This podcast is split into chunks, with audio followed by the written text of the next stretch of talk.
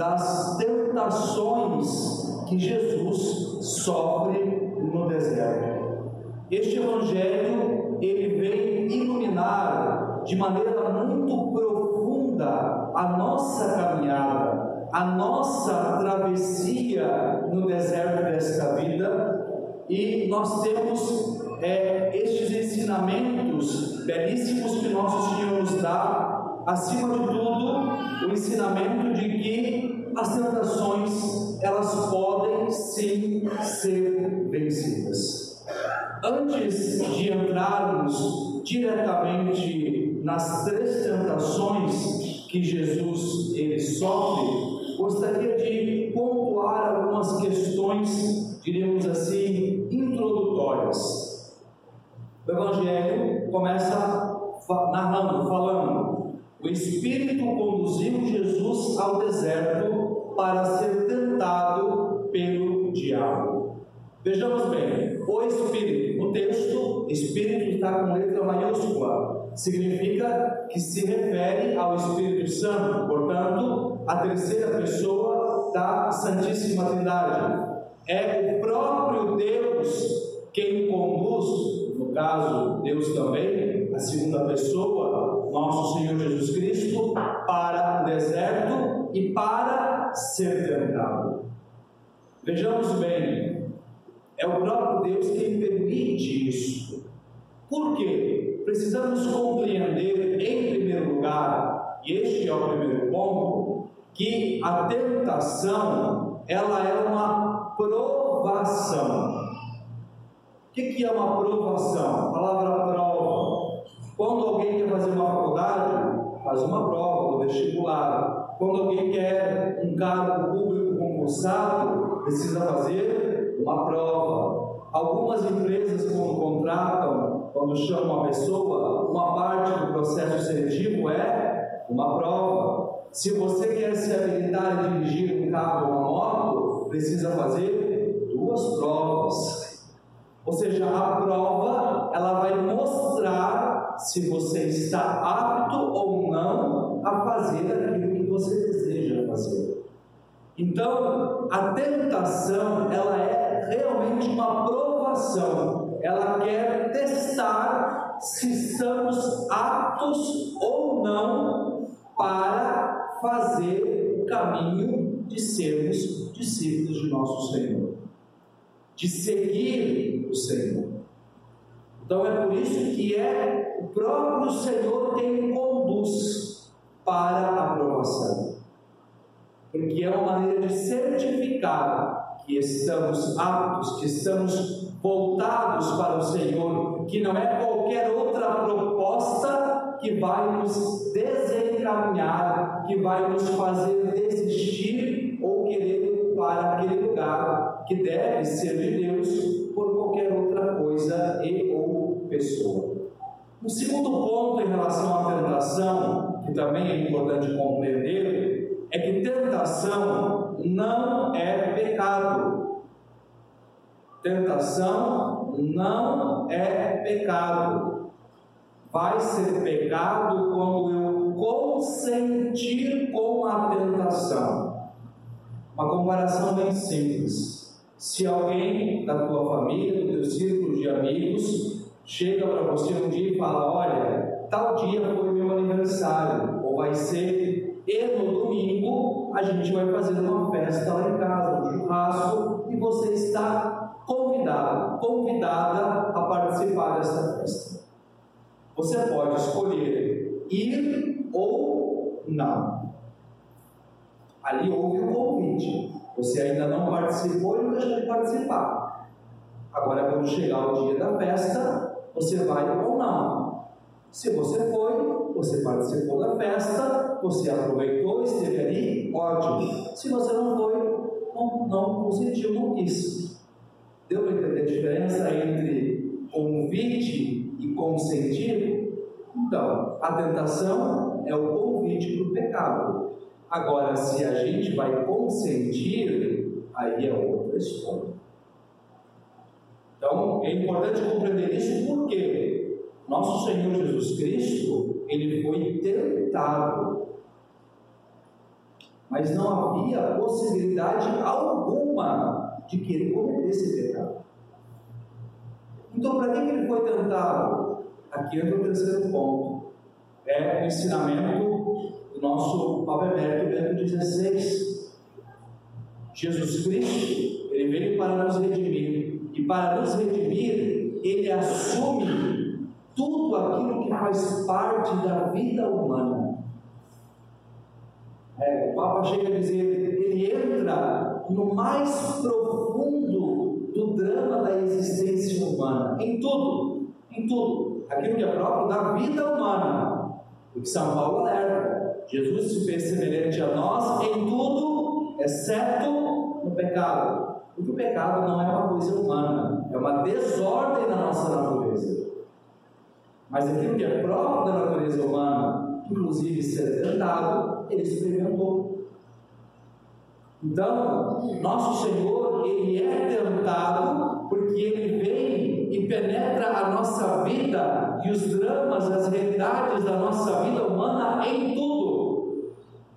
Inclusive porque se ele veio para nos redimir, ele veio para nos resgatar, ele veio para nos colocar de volta no caminho, ele passa por tudo aquilo que é necessário que nós passemos para entrarmos no caminho correto, inclusive a tentação.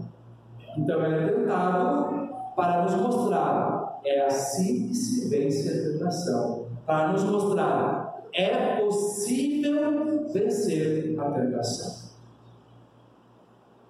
E um quarto e último ponto, antes de entrarmos diretamente nas tentações, nas três, é a realidade de que o tentador, a tentação, nunca vão se apresentar de uma maneira direta ao pecado ou à gravidade do pecado.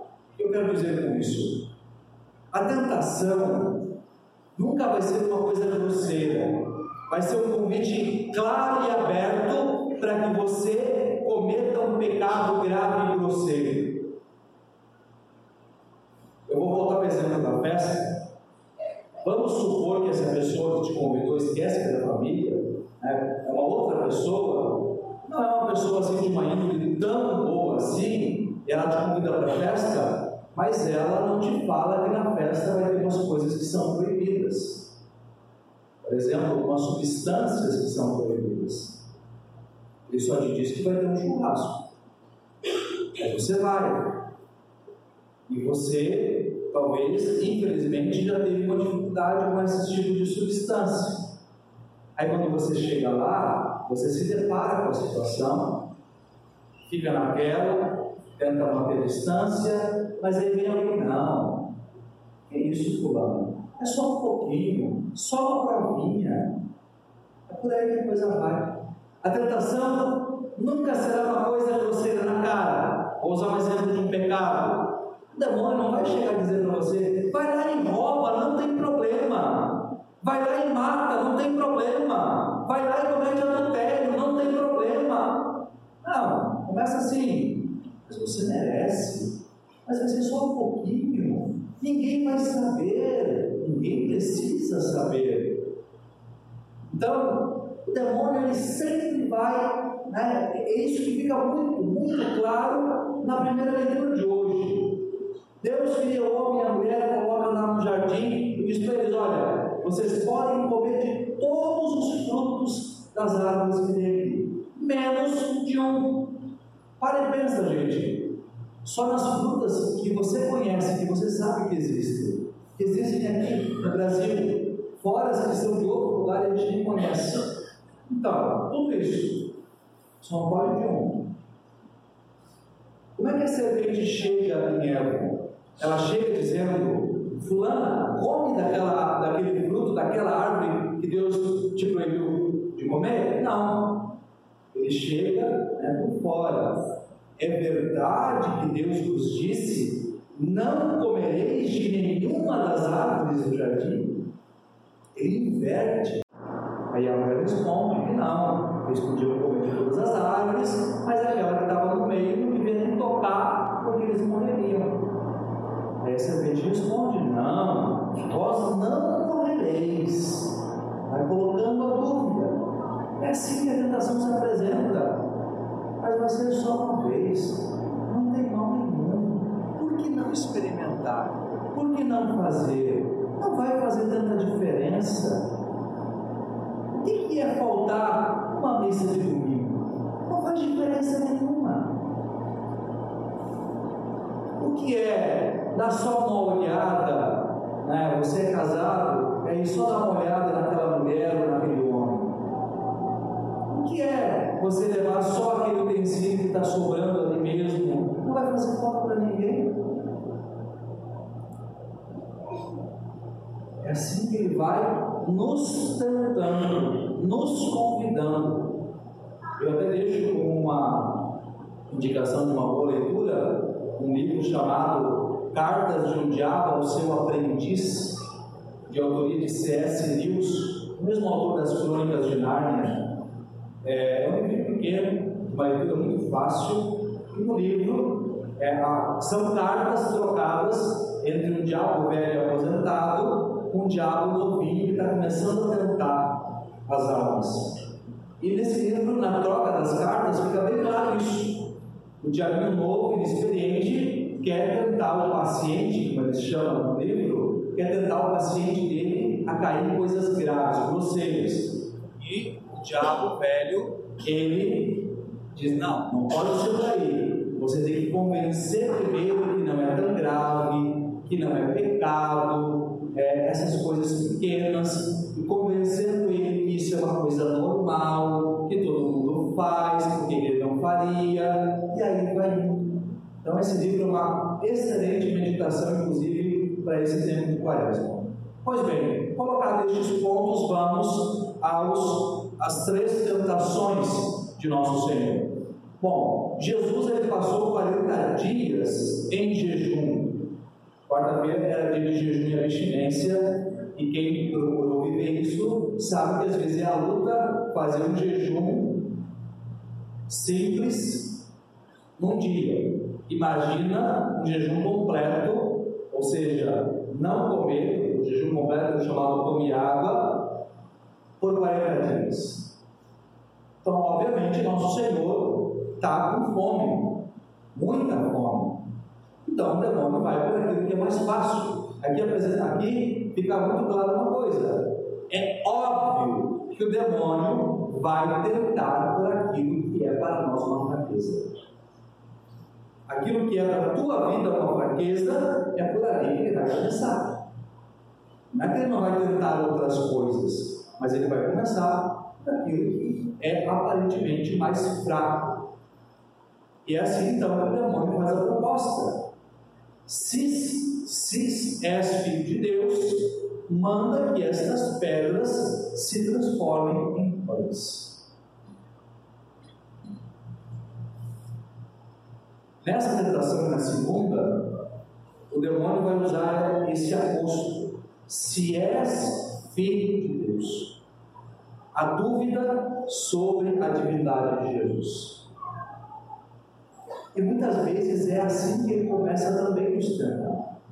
Mas você não é filho de Deus? Mas você não disse que ama a Deus? Mas Deus não te protege? Mas se existe Deus, Quantas vezes a gente ouve isso? Se Deus existe, por que tanta fome? Por que tanta miséria? Por que tanta injustiça? Por que tanta violência? Por que, que ele não acaba com isso, com aquilo, com aquele outro? Por que, que permite isso, aquilo, aquele outro? E sempre que alguém fala isso, está emprestando os lábios para o tentador. Porque todas essas coisas que servem como questionamento para a existência não de Deus são fruto das nossas más escolhas, nosso egoísmo, da miséria humana e não de uma não existência de Deus. Se alguém passa fome, porque nós somos egoístas, seres humanos de um modo geral. Se há injustiça, é porque nós, seres humanos, somos injustos. Porque nós cometemos injustiças. Então, parece né, que o tentador ele tenta transferir aquilo que é uma responsabilidade nossa para uma não existência de Deus. E por que isso? Porque fica muito confortável. Ele de alguma maneira suaviza no início a nossa responsabilidade. E quem que não quer ter a sua responsabilidade atenuada? Ah, então não sou tão culpado assim. Então não é tanto um problema meu. Só que a gente, desculpe usar essa expressão, mas a gente tem memória curta. Quando diz que é curto, porque do mesmo jeito que no início ele atenua, depois que a gente comete, ele joga na nossa cara. Para dizer que a gente é fraco, que a gente não consegue, que a gente não é fiel, que a gente tem que desistir da mão.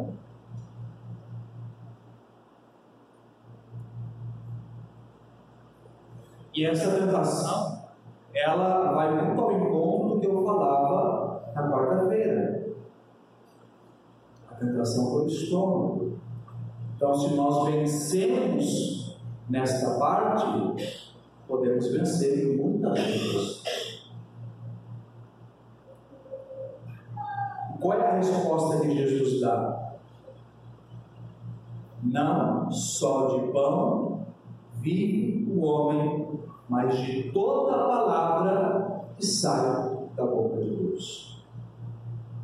Aqui fica muito claro que nosso Senhor está dizendo: olha, tudo bem, esta é uma necessidade, ninguém nega, obviamente, que alimentar-se é uma necessidade humana.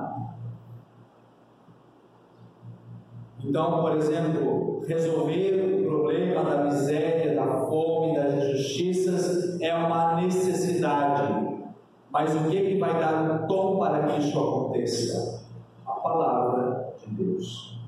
Porque é ela quem guia, é ela quem sacia uma fome que é insaciável humanamente falando.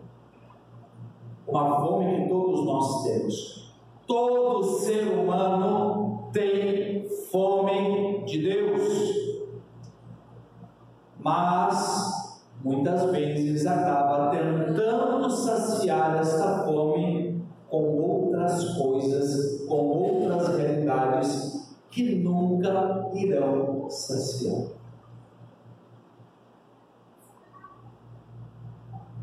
Então, o homem não vive somente de pão. A gente precisa dessas coisas, e eu estou falando daquilo que é bom, daquilo que é justo, dessas realidades que são humanas. Por exemplo, não é que a gente, além do pão, não é que a gente não precise, por exemplo, de, é, de outras pessoas, vamos usar um exemplo aqui, é, de carinho, de atenção, não é que a gente não precise, não seja bom o descanso, a diversão, é, o conhecimento. Poderíamos elevar aqui uma série de coisas. Não é que a gente não precise isso não seja bom, mas a gente não pode querer fazer dessas coisas o alimento que vai nos saciar, porque não vai. Há uma sede, uma fome em nós que só podem ser saciadas por Deus. A segunda tentação, o diabo leva Jesus à parte mais alta do templo de Jerusalém e sugere que ele se jogue dali abaixo, citando a palavra de Deus. Respeite. Deus dará ordem aos seus anjos a teu respeito para que eles te levem sua mão, para que não tropeces em alguma pedra. Aqui é interessante uma coisa, que a gente também abre o olho. O diabo conhece a Sagrada Escritura. Infelizmente, conhece muito mais do que nós. Mas a diferença é que o diabo não consegue crer nesta palavra como nós podemos crer. É aqui que está a diferença. Então, citar a palavra de Deus de cor não é significado de ser alguém justo, porque tem que cita versículo de cor, mas não crê e não vê.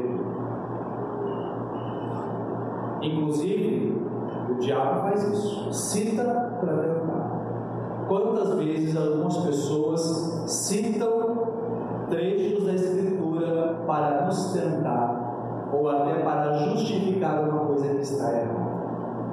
Não é porque a palavra está sendo usada certa.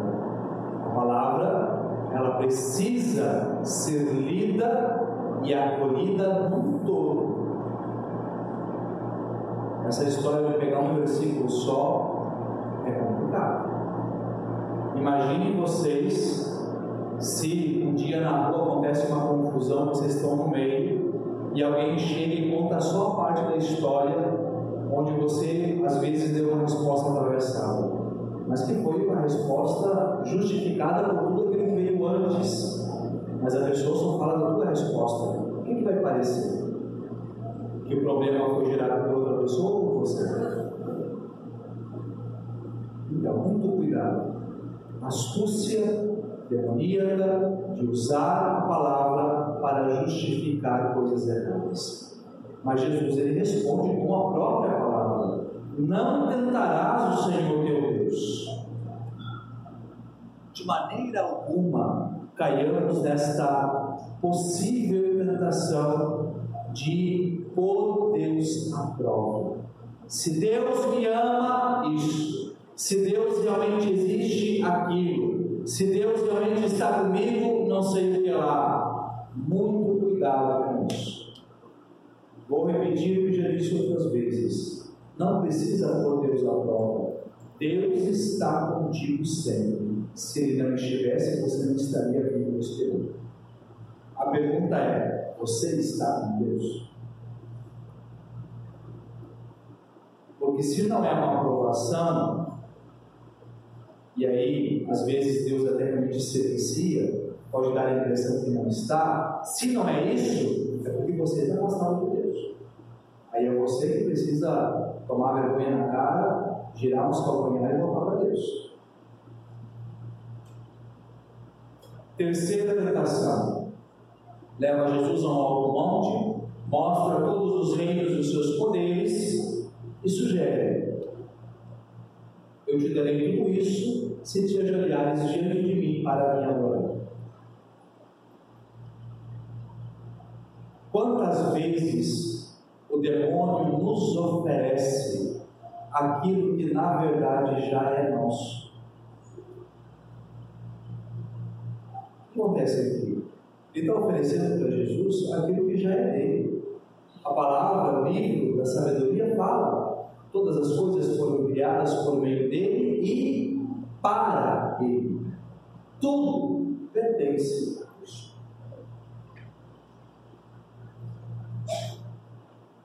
Mas em Cristo, nós fomos feitos filhos de Deus.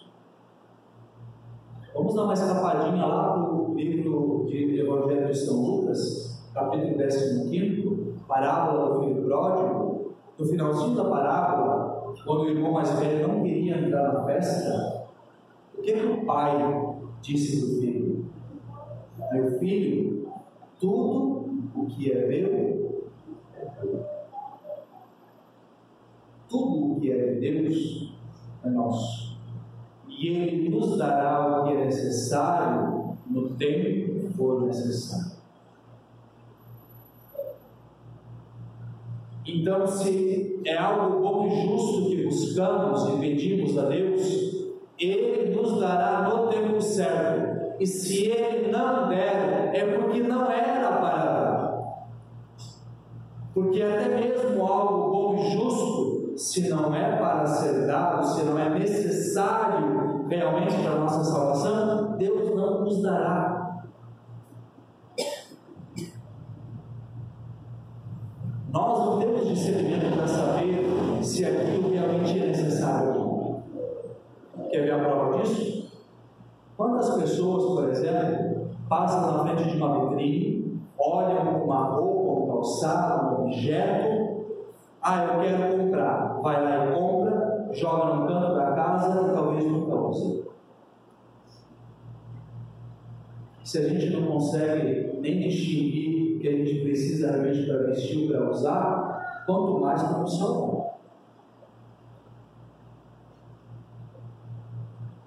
Então, se Deus nos dá, se é da vontade dele, no tempo dele, ele vai nos dar.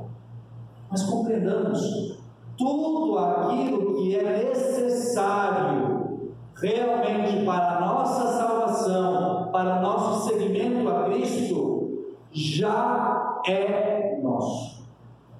Porque Ele nos deu como dom. Ele, nosso Pai, é o dono de todas as coisas. Tudo a Ele pertence. Então, não há motivo para nos dobrarmos à proposta diabólica de o adorarmos, de trocarmos Deus por isso ou por aquilo. Porque o demônio sempre vai pedir algo em troca. Deus nunca pede nada em troca. Isso é uma coisa que ajuda a distinguir que vem de Deus e que vem da tentação diabólica. Deus nunca pede algo. Alguém vai dizer, ah, mas então por que, que Deus pede que eu siga os mandamentos? Porque é para a nossa salvação. Por que, que Deus pede que eu o adore? Porque é para a nossa salvação. Gente, está bem claro, a nossa adoração não muda nada para Deus. Deus é impassível. Deus não muda. A adoração é para o nosso bem, o culto é para o nosso bem, a oração é para a nossa salvação.